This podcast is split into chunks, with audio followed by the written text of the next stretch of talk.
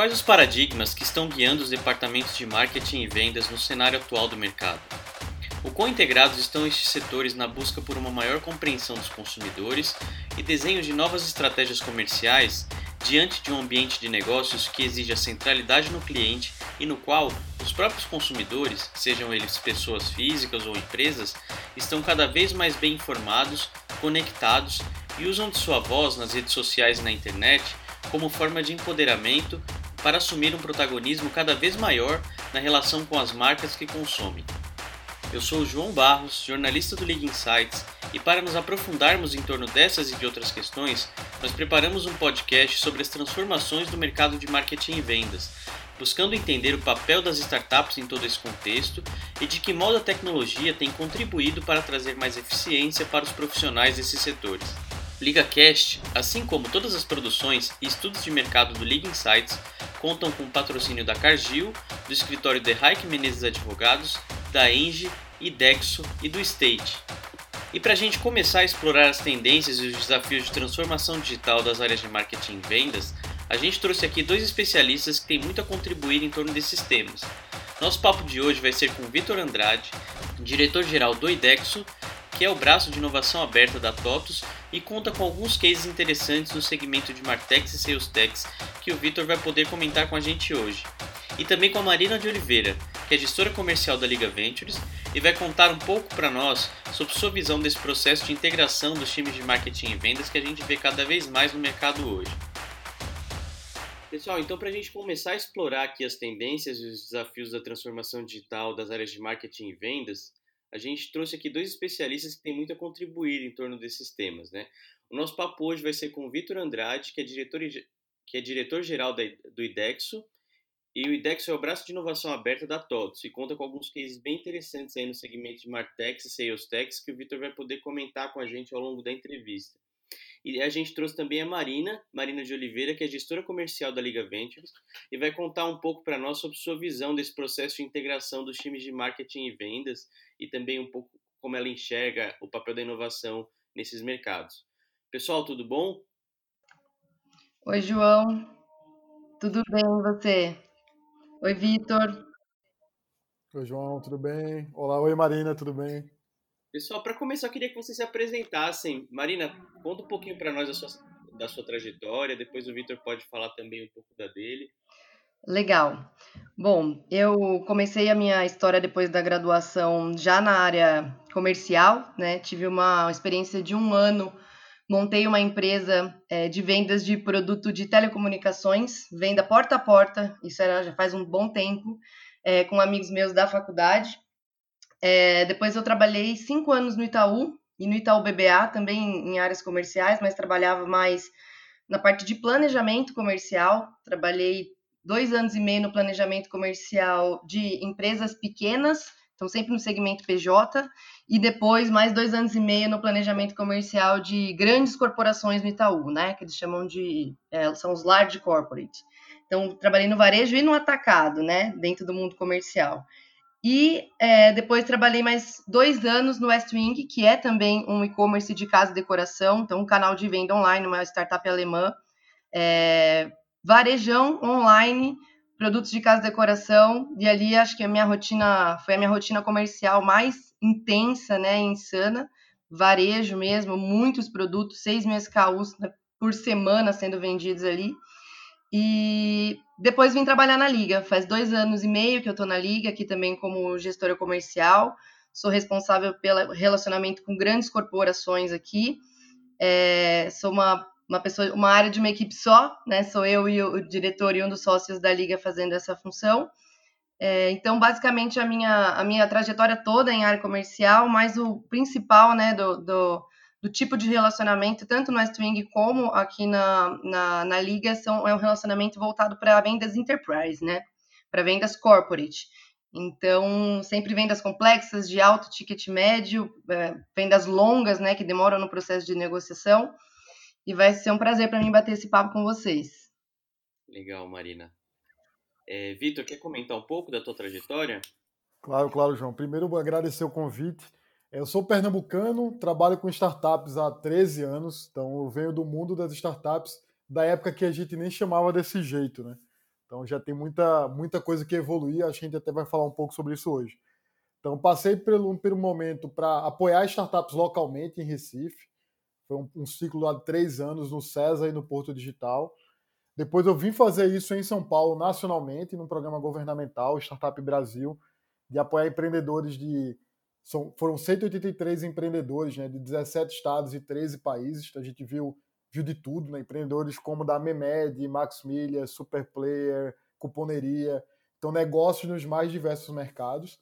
E há três anos, mais ou menos, eu estou nesse desafio de, de, aproximar grandes empresas e, e, startups, com um olhar um pouco diferente do que a Liga faz. É, trabalhando em empresas de tecnologia, então hoje eu trabalho no IDEX, que é um braço de inovação aberta da TOTUS, então a maior empresa de software do Brasil e da América Latina. Então, o nosso papel é conectar startups que complementem o portfólio de produto para entregar valor para o cliente final. No caso do cliente TOTUS, a gente está falando das pequenas e médias empresas. Então, o olhar nosso é como é que eu levo inovação nos mais diversos setores, mais segmentos da economia, em diversas áreas, como marketing, vendas, RH, serviços financeiros, para o cliente pequena e média empresa. Então, acho que ele vai trazer um pouco dessa visão de como é que é esse desafio de levar inovação para a pequena e média empresa brasileira, que representa boa parte das nossas empresas, as empresas do país. Né? Então, acho que é bem legal esse complemento entre o lado da corporação, mas também o do pequeno e médio empresário. Interessante. Acho que vai ser bem legal justamente por isso. A Marina pode trazer um pouco dessa visão mais do relacionamento com enterprise, com grandes empresas. O Vitor trazer um pouco mais do lado da pequena e média. Isso vai ser bem interessante esse papo.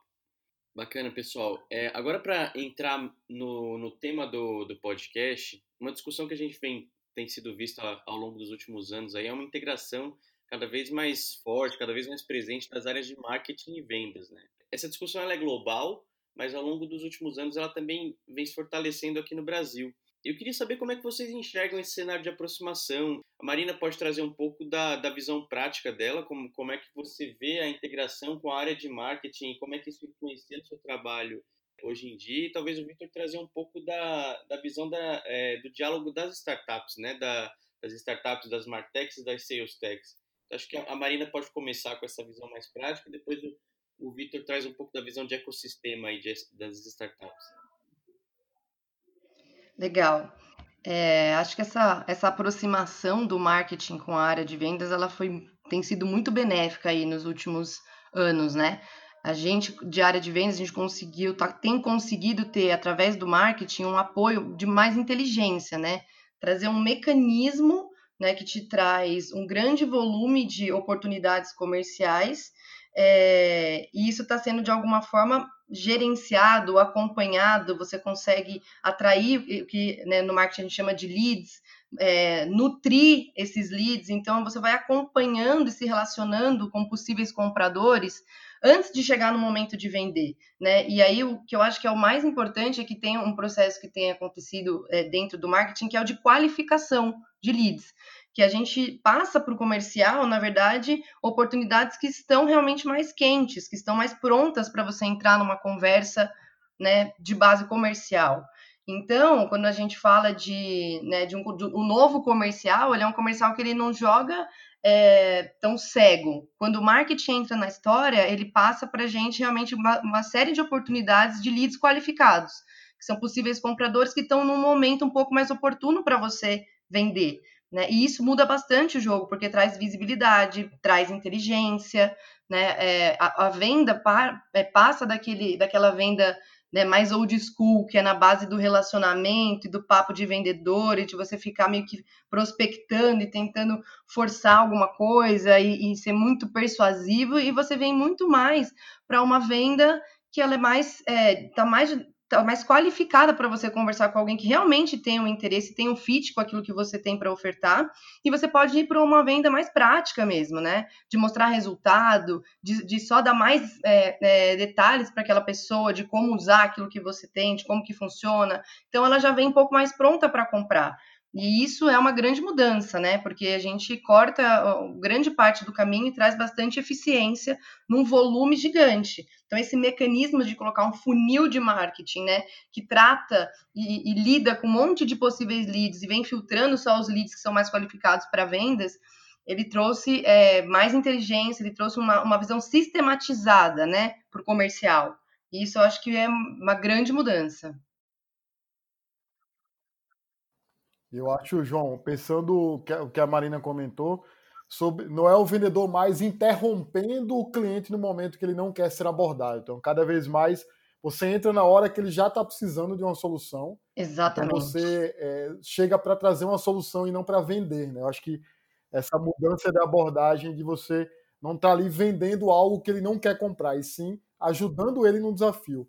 E eu não vejo, eu acho muito interessante essa visão completa, né? Eu acho que do processo, eu acho que reflete muito a visão de jornada do cliente. Eu acho que é um termo que a gente usa não tanto tempo assim, embora seja tão, tão é antigo, mas a gente tem usado cada vez mais a jornada. E a jornada de decisão de compra, ela começa lá atrás e ela termina numa venda mas ela precisa ser trabalhada desde o começo. Então, a visão completa da jornada, e aí eu até vou além do marketing, vendas e daqui a pouco customer success, que é depois que eu já vendi, né? Porque eu tenho oportunidades de cross-sell e upsell.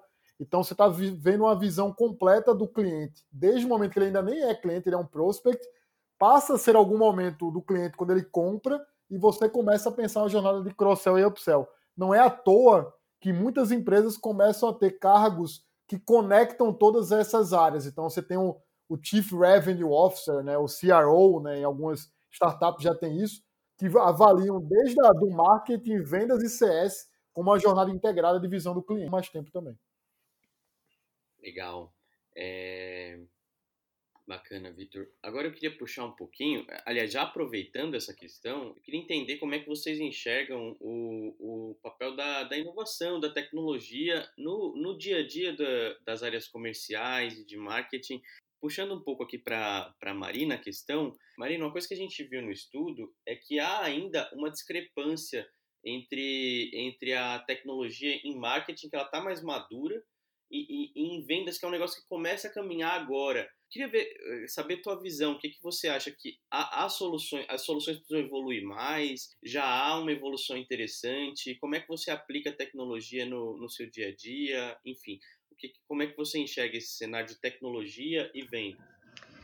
É, acho que sim, João. Acho que é até um pouco mais defasada no mundo comercial. Eu vou dar uma visão do mundo comercial enterprise, que eu acho que é o mais defasado de todos ainda, né?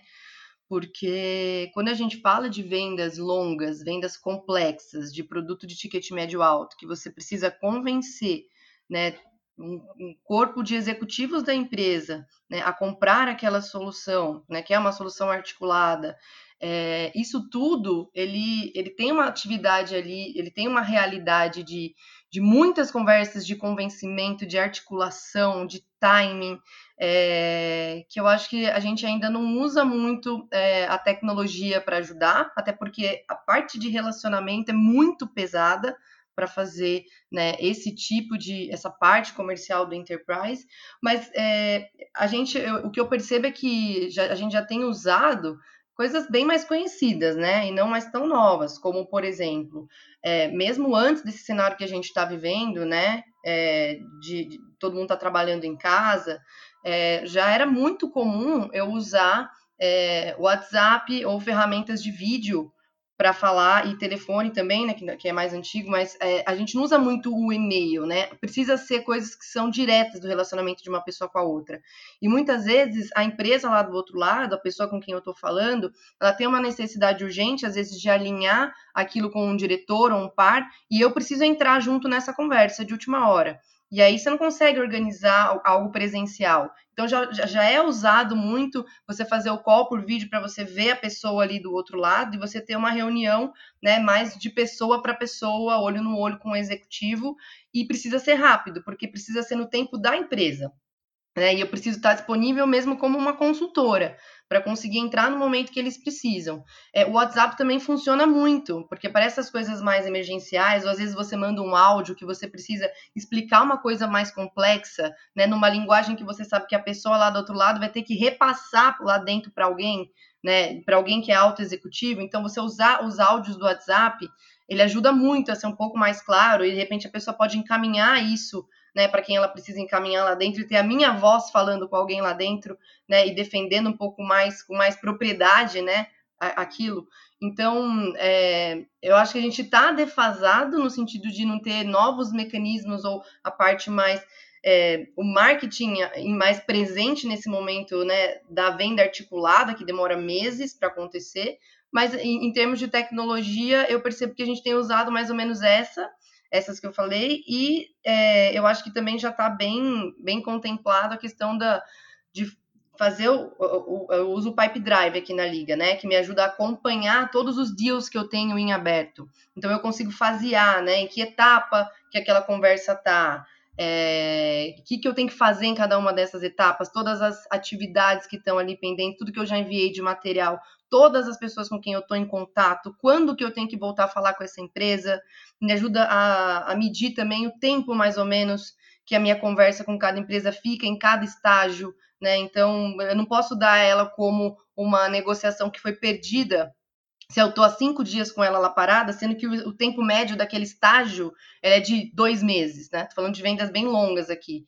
Então, são ferramentas que ajudam a gente a manter o tracking, né? De vendas que são complexas, que são longas, estão várias acontecendo ao mesmo tempo, elas estão em estágios diferentes, e é muito importante contar com tecnologias como essa para você fazer a gestão né, desse pipeline todo, é, principalmente porque ele é, ele é complexo e ele é demorado, né?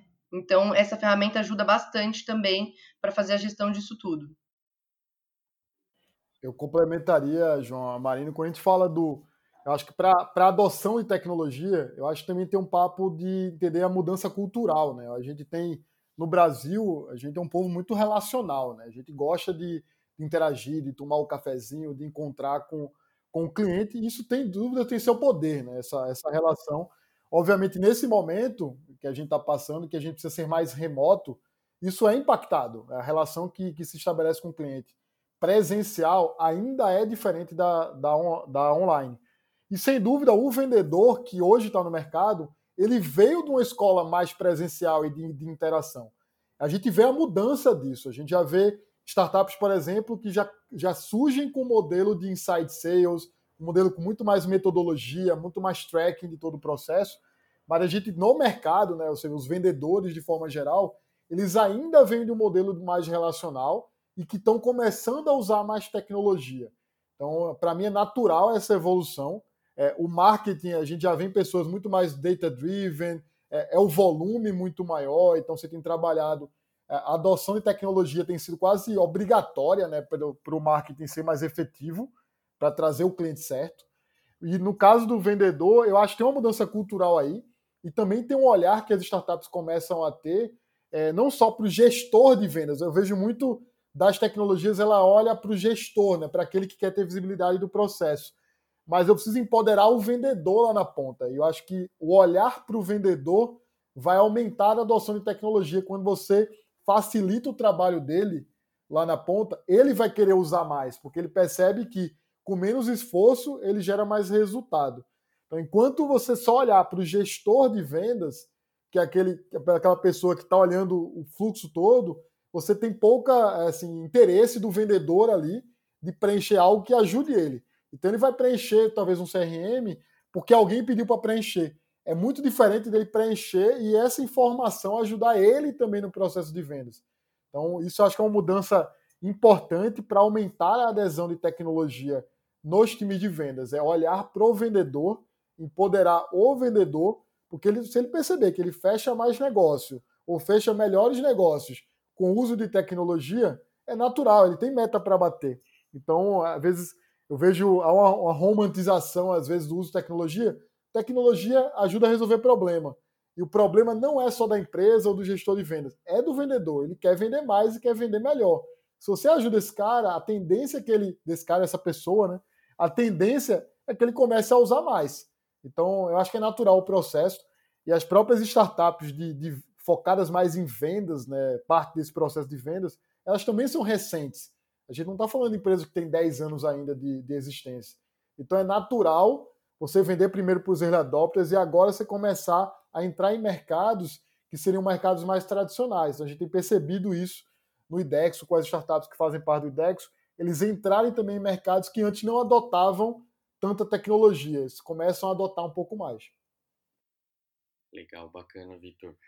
É, Marina, você levantou uma, uma, uma bola interessante a, agora há pouco, falando um pouco desse, é, das ferramentas de diálogo conversacionais, né, inclusive o WhatsApp, e, e a gente tem visto no, nesse momento de pandemia, como, como o Vitor comentou, uma necessidade evidente maior de uso de, de, dessas ferramentas e de uma digitalização da, das empresas.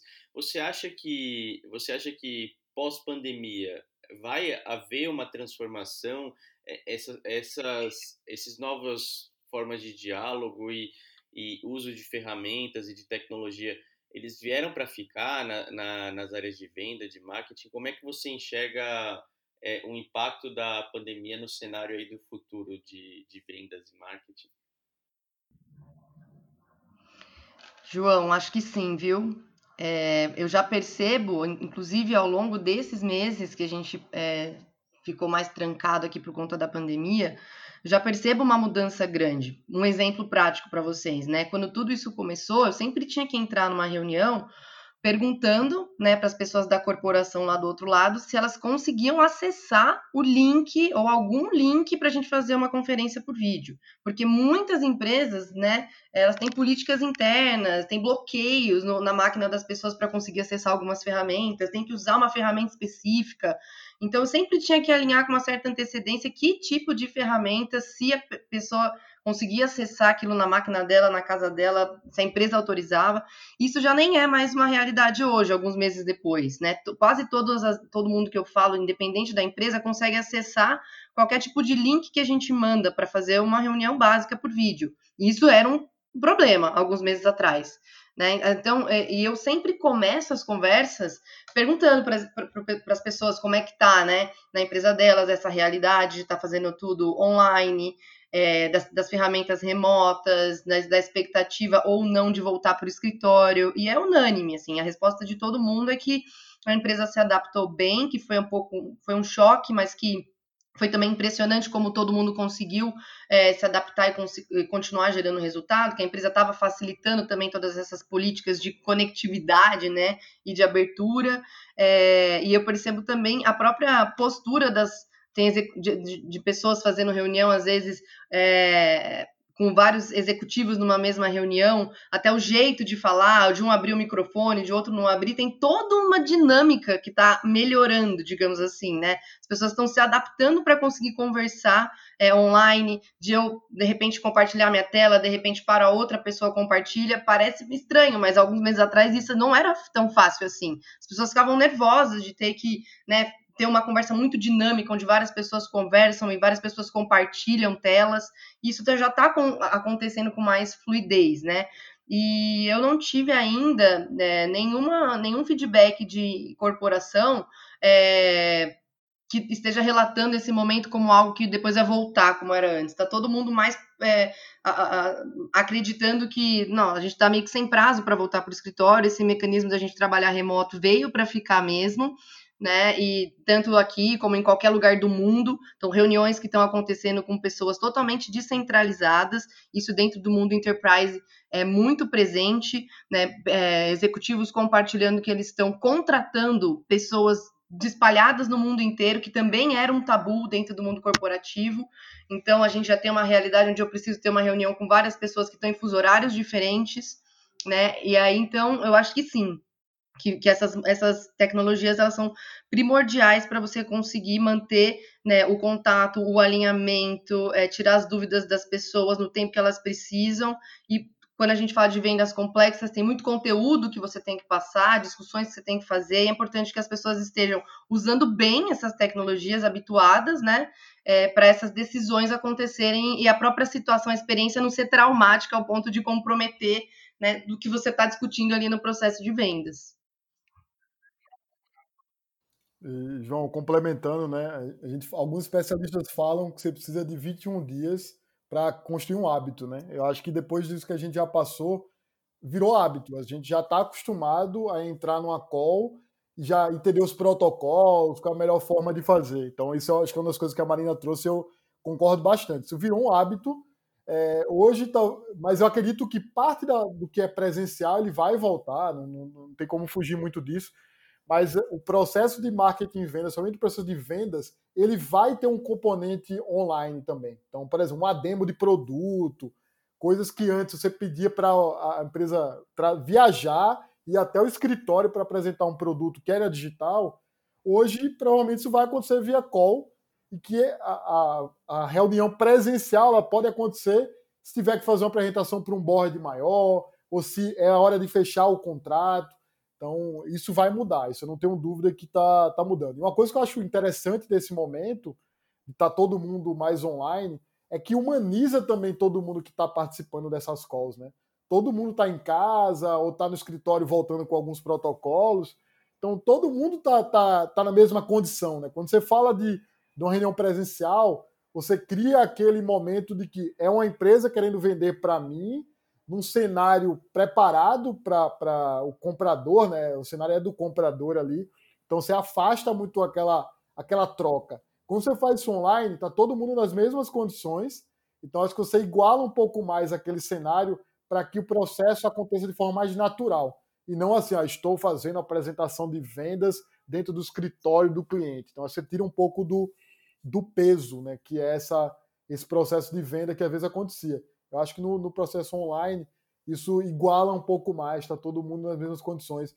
E é um pouco do que a, do que a Marina falou. Depois você vive isso por um tempo, eu não acho que a gente volta para o mesmo estágio. Então, o trabalho híbrido, no mínimo, né, se não 100% remoto, o trabalho híbrido ele vai ser normal.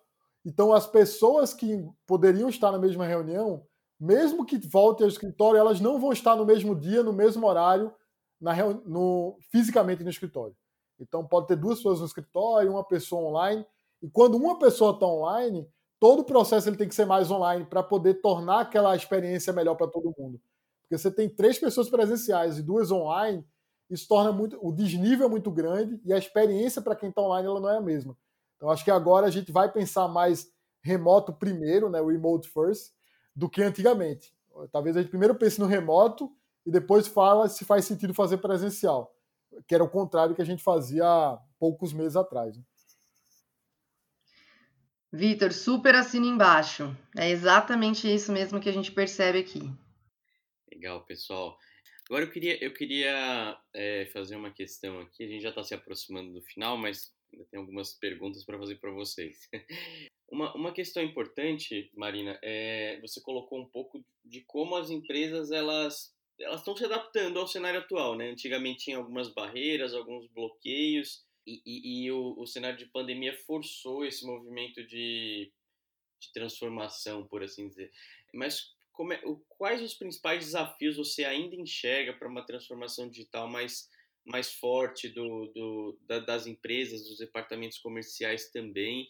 A gente falou um pouquinho da questão da, de que as startups, as soluções precisam evoluir também, mas da parte das empresas e, e dos departamentos comerciais, quais são os principais desafios na sua visão para a transformação digital? E depois eu tenho uma questão para o Vitor em relação ao ecossistema de startups.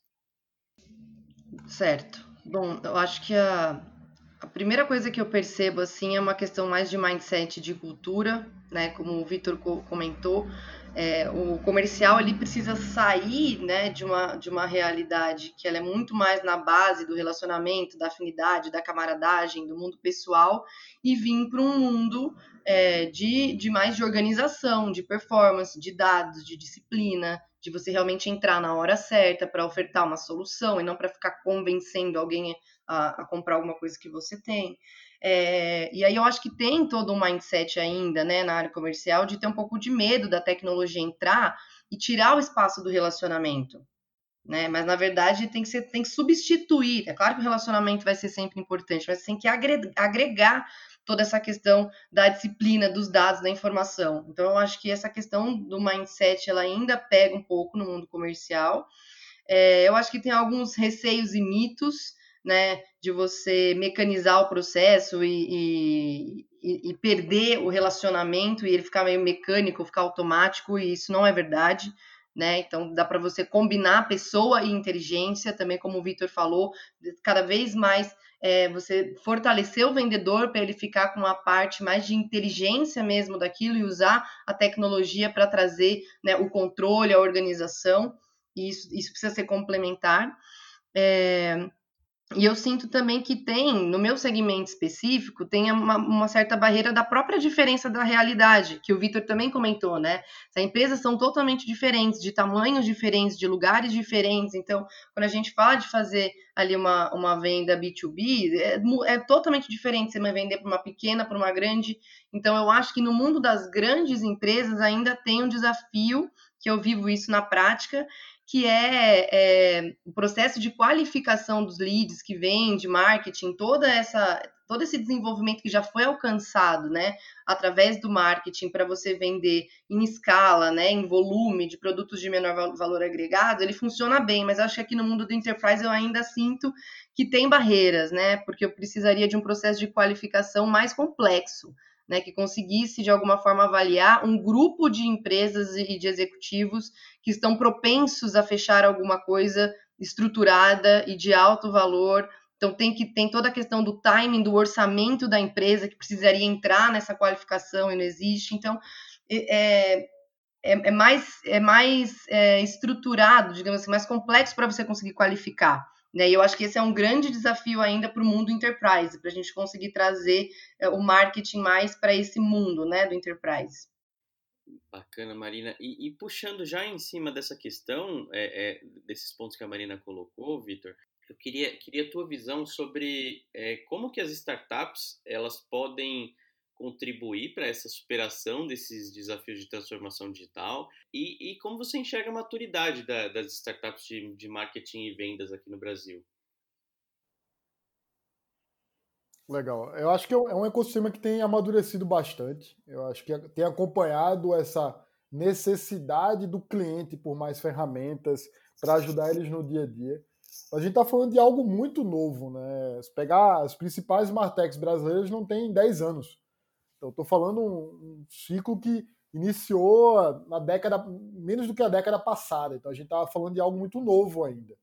E do outro lado, do cliente tem uma necessidade de amadurecimento para o uso da ferramenta. Então, um pouco que eu falei lá atrás, da importância de educação, ela é, assim, é necessário hoje educar o cliente para poder crescer mais a sua base de clientes. Então, a gente já tem startups com alguns milhares de clientes, mas para atingir as milhões de empresas brasileiras ou, ou as centenas de milhares de empresas brasileiras, você vai precisar educar alguém que ainda não está pronto. Então, o desafio de, de, de, dessas Martex também vai ser isso. Então, eu vejo o papel deles se juntarem para entregar essa educação como um passo importante. Hoje, a gente vê esforços de várias delas isoladamente para educar cliente, mas eu acho que além de eventos que têm movimentado mais empresas ao mesmo tempo, é, esse processo de educação ele tem que ser feito mais em conjunto, né? Aquela, aquela lógica da competição, né? De você competir, mas cooperar. Então acho que essa cooperação precisa acontecer mais. Então hoje eu vejo as empresas, as startups brasileiras nesse mercado evoluindo, se tornando cada vez mais especialistas e tendo clareza de que qual é o seu cliente ideal, né? Qual a dor que você resolve entregando uma solução focada para esse cliente. Então, a maturidade, para mim, isso é sinal de maturidade. Mas o desafio de crescimento vai exigir que essas empresas eduquem o cliente que ainda não está pronto para consumir. Porque se a gente pensa no processo de crescimento, ela, nesse momento, a gente tem boa parte delas ainda vendendo para os clientes mais inovadores, e os mais early adopters, né, que gostam de tecnologia a gente vê algumas poucas conseguindo cruzar aquele abismo para vender para a maioria de mercado. Então, acho que o desafio vai ser é, entrar mais para entender as dores do cliente, educar esse cliente para começar a usar melhor é, ferramenta. Então, e, e eu acho que para chegar nesse cliente, isso envolve produtos cada vez mais simples e com melhor usabilidade. Então, se a gente fala de um cliente especialista, né, quando se fala do enterprise, muitas vezes você vê do outro lado alguém que, que tem um especialista naquele tópico, né? no marketing, vendas, tem alguém que entende muito de um assunto específico. Quando você fala das pequenas e médias empresas clientes para essas startups, normalmente você tem alguém no marketing que é generalista, que precisa atuar em todas as, as etapas. Alguém em vendas também que é mais generalista. Então você precisa tornar as ferramentas cada vez mais simples, porque qualquer pessoa, quando usar a ferramenta, ela vai conseguir ter resultado. Então, produto precisa mudar, comunicação também. Então, como é que eu comunico de forma simples para um cliente que ainda não está acostumado a usar? Uma coisa que a gente percebeu, uma pesquisa até das pequenas empresas, é que ferramentas de marketing e vendas foram as ferramentas menos uma das menos desligadas, ou seja, menos gente decidiu descontinuar o uso de uma ferramenta e aquelas que mais gente começou a utilizar. Então está lá entre os top 3 ali ferramentas que as pessoas durante a, pande a pandemia, durante esse processo que a gente está muito mais remoto, decidiram usar mais ferramentas de marketing e vendas. Então, eu acho que é natural uma maior adesão dessas ferramentas, mas eu vejo a importância dessas empresas, das startups, das martechs, se, se unirem mais para educar mercado, para assim ter um bolo muito maior de empresas preparadas para consumir ferramentas. E aí vai tomar a decisão da melhor ferramenta para elas. Acho que é bem importante continuar nessa educação de mercado, evoluir produto para ter melhor usabilidade e também comunicar de uma forma mais simples para o cliente que vai usar.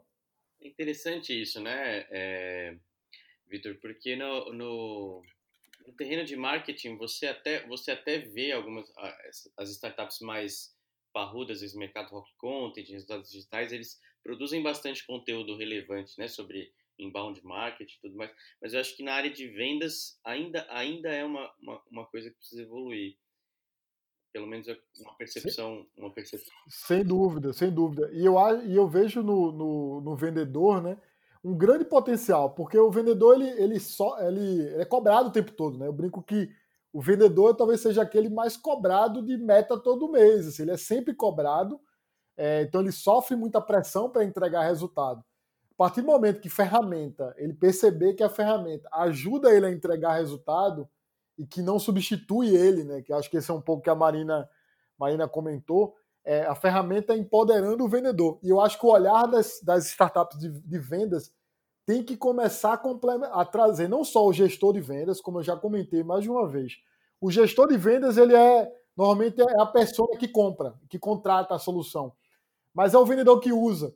Então, se o vendedor lá na ponta não vê valor, muitas vezes o gestor de vendas também não vai perceber o mesmo valor. Então, o gestor de vendas ele precisa, é, é, a startup precisa olhar o vendedor lá na ponta e entender como é que eu potencializo o trabalho desse cara, dessa, dessa pessoa, como é que eu ajudo a entregar mais resultado, porque aí todo mundo é beneficiado na jornada. E aí, quando o vendedor usa, o gestor de vendas usa, a ferramenta continua lá e você garante é, o uso dela por muito mais tempo. É, tá certo. Pessoal, a gente está tá chegando no final aqui do, do podcast, mas antes eu queria fazer uma última pergunta para a Marina, e aí o, o Vitor pode complementar trazendo um pouco da visão tecnológica, mas eu queria entender, Marina, como é que você enxerga, agora fazendo um exercício de futurologia aqui, como é que você enxerga o futuro das áreas comerciais, das áreas de, de vendas, em termos de novas metodologias, pode falar um pouco de, de tecnologia também, mas é, é pensando no, no, no, cenário macro da, do, dos departamentos comerciais, o que, que você está enxergando de grandes mudanças aí, de tendências para o futuro?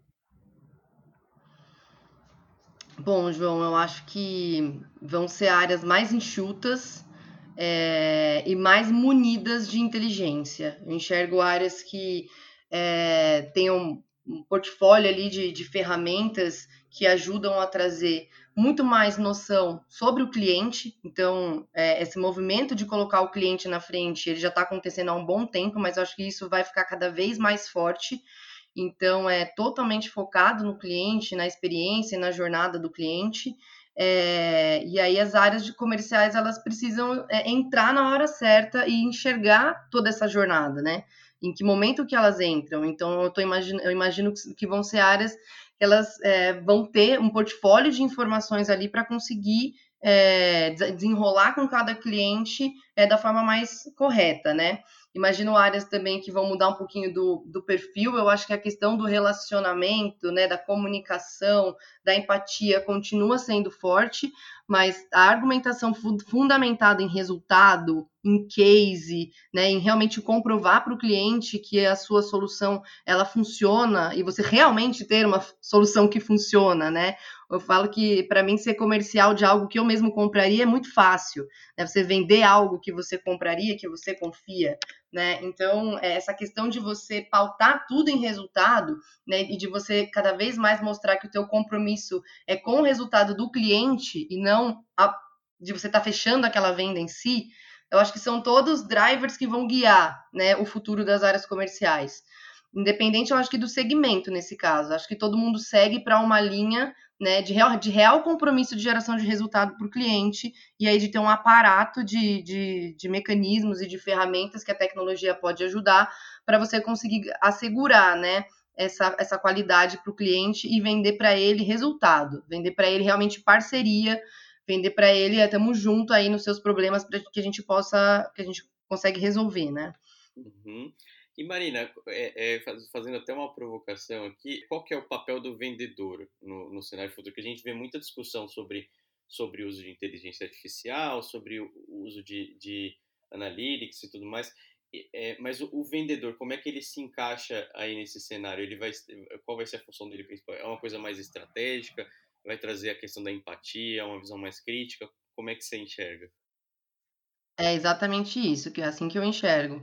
Eu acho que ele é, é aquela pessoa que vai trazer, é, vai tirar um pouco da insegurança da pessoa do outro lado, porque ela, é, quando a tecnologia entrar para conseguir fazer grande parte né, de, da explicação do que, que é o produto, de o processo de decisão, digamos assim, né, do comprador lá do outro lado, ele consegue fazer grande parte desse processo, de repente, já, em contato com a tecnologia ou até é, fazendo mesmo é, a própria pessoa comprando o produto diretamente sem ter contato com o comercial, eu acho que dependendo do tipo de negócio, do tipo de produto, de novo, de complexidade de ticket médio, ainda vão existir lá do outro lado algumas inseguranças. E aí eu acho que a pessoa, né, ela entra para tirar essas inseguranças para entender o que está pegando lá do outro lado, o que, que o outro está sentindo, aonde que ele está sentindo desconforto, para você ir fazendo essa amarração mais direcionada, né, para um ser humano, digamos assim, né? E a parte também estratégica. Quanto mais complexo vai ficando o produto, é, ele pode ter aplicações estratégicas variadas. E você pode ter produtos parecidos que atendem uma mesma coisa, e você precisa entender no detalhe o que, que cada um tem de diferente. E aí eu acho que a questão mais consultiva do vendedor ela entra porque ele consegue ver mais no detalhe a adequação de, de diversas possibilidades dentro daquela realidade específica daquele cliente. Então, eu acho que nesse ponto a pessoa consegue complementar a tecnologia. Mas acho também, João, que vai ser bem diferente de um segmento para o outro. Eu acho que a, a, nos segmentos e produtos mais baixos, né, de, de menor ticket médio, a questão do alto, do alto atendimento, da pessoa que está comprando comprar sozinha, sem precisar ter a interface de alguém de vendas, isso já é, já é uma realidade, né? Então depende muito do segmento que a gente está falando. É, a gente vai ter realidades onde talvez nem exista uma área de vendas, né? E, versus uma outra realidade onde os produtos são mais complexos que você precisa assim do vendedor para levar mais confiança e mais clareza para quem está lá do outro lado e mais estratégia. Interessante, Marina. É, Vitor, a, a, Marina levantou alguns cenários aí de futuro, algumas possibilidades. A gente tem visto, por exemplo, essa questão que ela falou do, da, da venda self-service, por assim dizer. Como é, como é que você está enxergando aí? Que, que principais tendências, pensando um pouquinho em tecnologia, inovação, você está enxergando para o futuro e até dialogando com esses pontos que a Marina colocou? Não, sem dúvida, a gente falar às vezes de vendas, a gente imagina que é um vendedor. Na verdade, o processo de vendas ele acontece em qualquer empresa, seja mais self-service ou com mais intervenção do vendedor.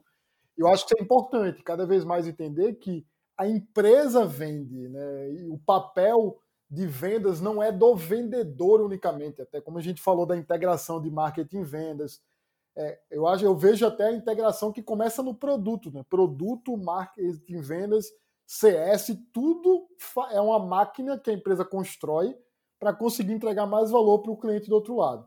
Então, se em algum momento a gente via é, vendas é igual a vendedor, eu acho que o papel da pessoa que faz vendas ele vai mudar, porque ele, ele, ele, ele, assume um papel até mais de conselheiro, um pouco que a Marina comentou. Ele entra como um conselheiro e não como alguém que vai assinar a proposta, que é o closer necessariamente. Então, o papel do vendedor ele pode até entrar é, entendendo o uso de produto, qual é a hora certa de eu entrar para conversar com aquele cliente. Então, primeiro, uma das, das tendências que está muito clara é esse crescimento de vendas a partir de uso do produto. Então, você tem o, o Product-Led Growth, né? você começa às vezes não só a entrada, às vezes pode ser mais self-service, mas mesmo em produtos que você tem uma implantação e que as pessoas começam a usar, o uso que você faz daquele produto indica caminhos para fazer cross-sell e upsell, você fazer novas vendas. Então, essa integração que, que vai de vendas, mas cada vez mais puxando produto, é uma tendência para mim é, super clara. Então, você olhar o uso do produto como sinais para cross-sell e upsell. O outro cenário que é essencial quando você começa a ter mais uso de ferramenta é integração. A gente fala do uso pontual ou do uso de cada etapa do processo. Quando esse processo começa a usar muita ferramenta e você não integra isso, você começa a ter muita ineficiência. Então, um dos cenários que é essencial são as startups e as empresas começarem a pensar em integração. Como é que você já cria a possibilidade de integrar vários sistemas para não perder a eficiência do processo e dar visibilidade. Então, integração, assim, é uma tendência muito clara. É, e, eu acho que esse olhar do vendedor de, de cada vez mais economizar o tempo do vendedor. Ele vai entrar na hora que ele precisa entrar é, e não é que em todos os casos naquela empresa ele vai entrar. É quase como se eu pensasse um processo que para cada cliente eu vou ter né, demandas diferentes para um vendedor. Então muitas vezes tem cliente que vai entrar sozinho, comprar e vai começar a usar. Tem outros clientes que você vai entender que ele precisa de um apoio maior, seja na demonstração, na tomada de decisão ou na implementação. Então, hoje, aquela ideia de máquina de vendas em que você entrega algo mais ou menos padronizado para qualquer cliente, eu acho que com o uso de tecnologia você vai perceber que as jornadas de clientes para o mesmo produto elas são diferentes. Tem, tem cliente que vai precisar de uma demo de produto que você vai ter que entrar e mostrar. Tem cliente que vai comprar sozinho. Eu faço, faço até analogia com o mundo que todo mundo vivia até um pouco tempo atrás de entrar numa loja. Você entra na loja de roupa, você vai ter aquelas pessoas que querem que o vendedor aborde, te diga te dê dicas e qual a melhor roupa para comprar. Tem pessoas que vão entrar, vão escolher a roupa, vão provar e vão pagar sem nenhuma interação. Então, contemplar essas jornadas diferentes no dia a dia das empresas vai exigir uso de ferramenta. Eu acho que a digitalização que a gente está passando vai ajudar nisso, para entender que não é um, um, um tamanho funciona para todo mundo, aquele one size fits all. Né? Você precisa entender que cada cliente tem uma jornada diferente e tecnologia deveria entender que para Vitor e para Marina as jornadas são diferentes, mesmo que eles tomem, que eles assumam o mesmo papel dentro de empresas. Mas a jornada a Marina escolhe produto diferente da forma como o Vitor escolhe produto. Então isso eu acho que é, que é uma das tendências, usar a tecnologia para entender melhor em que momento a, o vendedor entra e que momento ele não precisa entrar. Só pegando, não posso pegar um gancho aqui no que o Victor falou, que eu achei muito interessante essa questão, que ela realmente é, é, é verdade, que é, a função de vendas, o papel de vendas, ele continua, vai continuar existindo, mesmo se ele não tiver na pessoa vendedor. Né? E isso é bem interessante. Quando o trabalho que eu fiz no West Wing durante aí, é, antes de trabalhar aqui na Liga, que era um e-commerce online de casa de decoração, na verdade é, é, é self-service, né? A pessoa do outro lado que compra direto na plataforma. E o time comercial, né, que era o time que eu conduzia lá na época por trás, ele era um time de venda, de estratégia de venda, um time de produto e um time de compra. Todo mundo junto. Eu precisava pensar, né? Dentro lá da, plataforma, a gente fazia campanhas de venda, campanhas que ficavam só cinco dias online. Então, a campanha, pensar em como aquela campanha ia ser, era produtizar. O time tinha que pensar naquilo. E como é que essa campanha vai vender? E o que, que eu faço para ela vender mais? Então, tinha toda uma estratégia comercial. Agora que eu sei como que vai ser essa cara desse produto, dessa campanha, como que, quanto que eu quero que ele venda, como é que eu negocio a minha, como, eu, como é que eu compro esses produtos? Então aí eu vou para a compra, a compra é a parte mais que tá, ela está subordinada à estratégia de produto estratégia de venda. E é o mesmo time, é o mesmo coração comercial fazendo as três funções por trás da plataforma. Né, e o produto self-service lá na ponta. Então é muito interessante isso, porque era muito pesado. A parte de produto e de, e de comercial era muito mais intensa do que a parte até de compras. Então é, é a, a função comercial estava sendo feita mesmo assim, sem ter um time de vendedores. É, só complementando, é exatamente assim. Quem vende não é vendedor, ou seja, às vezes associa-se a venda ao papel do vendedor. No final, é a empresa que vende. E isso eu percebo é. muito essa ideia de que não, ali eu tenho. Ah, não, eu exatamente. faço aqui, depois alguém vai lá e vende. Não, é a empresa que vende. E a, e a empresa que vende, ela tem que entender quem é o cliente, qual o produto que eu ofereço para ele, qual a estratégia de chegar nesse cliente e fechar negócio, né? entregar resultado depois. Então, vendas é uma função que nunca vai deixar de existir, mas é, eu acho que a gente começar a entender cada vez mais que isso, quem vende não é uma pessoa, não é uma função, não é o vendedor que é responsável por vender. É uma série de pessoas que criam, é, uma, se organizam para entregar algo que vai solucionar o problema do cliente e que ele vai contratar lá na ponta. Então não é, não é uma jogar para o outro lado do muro, né? É uma passagem de bastão cada vez mais fluida, né? Entre várias pessoas da organização. Então, a, a venda não, ter, não começa no, quando o vendedor pega o produto para vender, né? Ela começa lá atrás. Uhum. Pessoal, e com isso a gente encerra aqui esse papo bem rico que a gente teve com a Marina de Oliveira, que é gestora comercial da Liga Ventures, e com o Vitor Andrade, diretor-geral do IDEXO, o braço de inovação aberta da Todos. Espero que vocês tenham gostado do papo e possam aproveitar alguns dos insights que a gente teve na conversa no movimento de transformação digital da sua empresa. E agora a Maria Eduarda vai trazer uma análise sobre as movimentações no mercado de Sales Techs e Martechs, que, como vimos, são as startups que atuam aí no mercado de marketing e vendas. Acompanhem aí.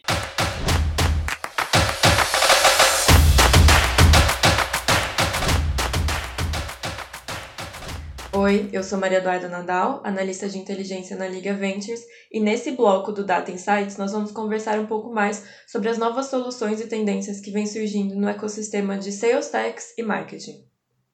Pensando em perspectiva e no desenvolvimento atual das áreas comerciais, um ponto que vimos ao longo da entrevista com a Marine e com o Victor foi a ideia de departamentos de marketing e vendas cada vez mais movidos por uma mentalidade data-driven, pelo uso de dados de modo mais inteligente seja para ampliar o entendimento dos anseios dos consumidores, seja para direcionar leads para as áreas comerciais que estejam de fato interessados em realizar uma compra, tornando assim todo o trabalho das forças de venda mais assertivo e eficiente.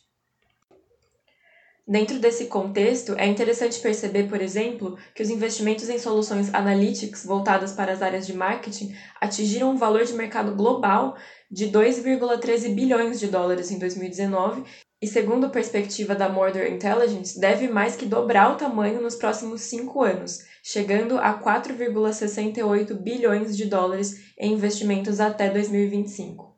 De modo semelhante, o mercado de Sales Intelligence, que combina dados e algoritmos de inteligência artificial para gerar insights que auxiliam na identificação de oportunidades comerciais, também cresce em ritmo acelerado. Em 2019, esse segmento atingiu 2 bilhões de dólares em investimentos globais e até 2024 deve atingir 3,4 bilhões de dólares em valor de mercado, com um crescimento médio expressivo de 11,4%, segundo a Markets and Markets. Todo este cenário, naturalmente, abre todo um campo de oportunidades para as sales techs e martechs, que trabalham com o uso de dados inteligentes em sua infraestrutura tecnológica. É o caso, por exemplo, da Tail, que conta com uma suite de soluções focadas em inteligência de dados para otimizar o dia a dia das áreas de marketing e vendas. Por meio de uma plataforma SaaS de inteligência de dados omnichannel, a Tail conta com funcionalidades para centralização de dados de consumidores provenientes de múltiplos pontos de contato, construção e análise de persona e ativação de audiência em mídia digital. Outro exemplo interessante é o da Exact Sales, que analisa dados, fatores situacionais e pesquisas de mercado em tempo real para gerar insights e descobrir quais leads têm maior probabilidade de fechamento. Um dos principais softwares de inteligência comercial do país, a startup conta hoje com clientes como Ultragás, Sebrae, Orbank, Softplan e Peixe Urbano, além de uma base com mais de 10 mil usuários. É interessante acompanharmos com atenção este mercado, porque com a crescente integração das áreas de marketing e vendas, cada vez mais as empresas devem buscar soluções que auxiliem neste processo de melhor entendimento do consumidor para um desenho de jornada de compras inteligente e, consequentemente, para a oferta de experiências positivas que gerem a fidelização de um consumidor mais exigente e mais bem informado.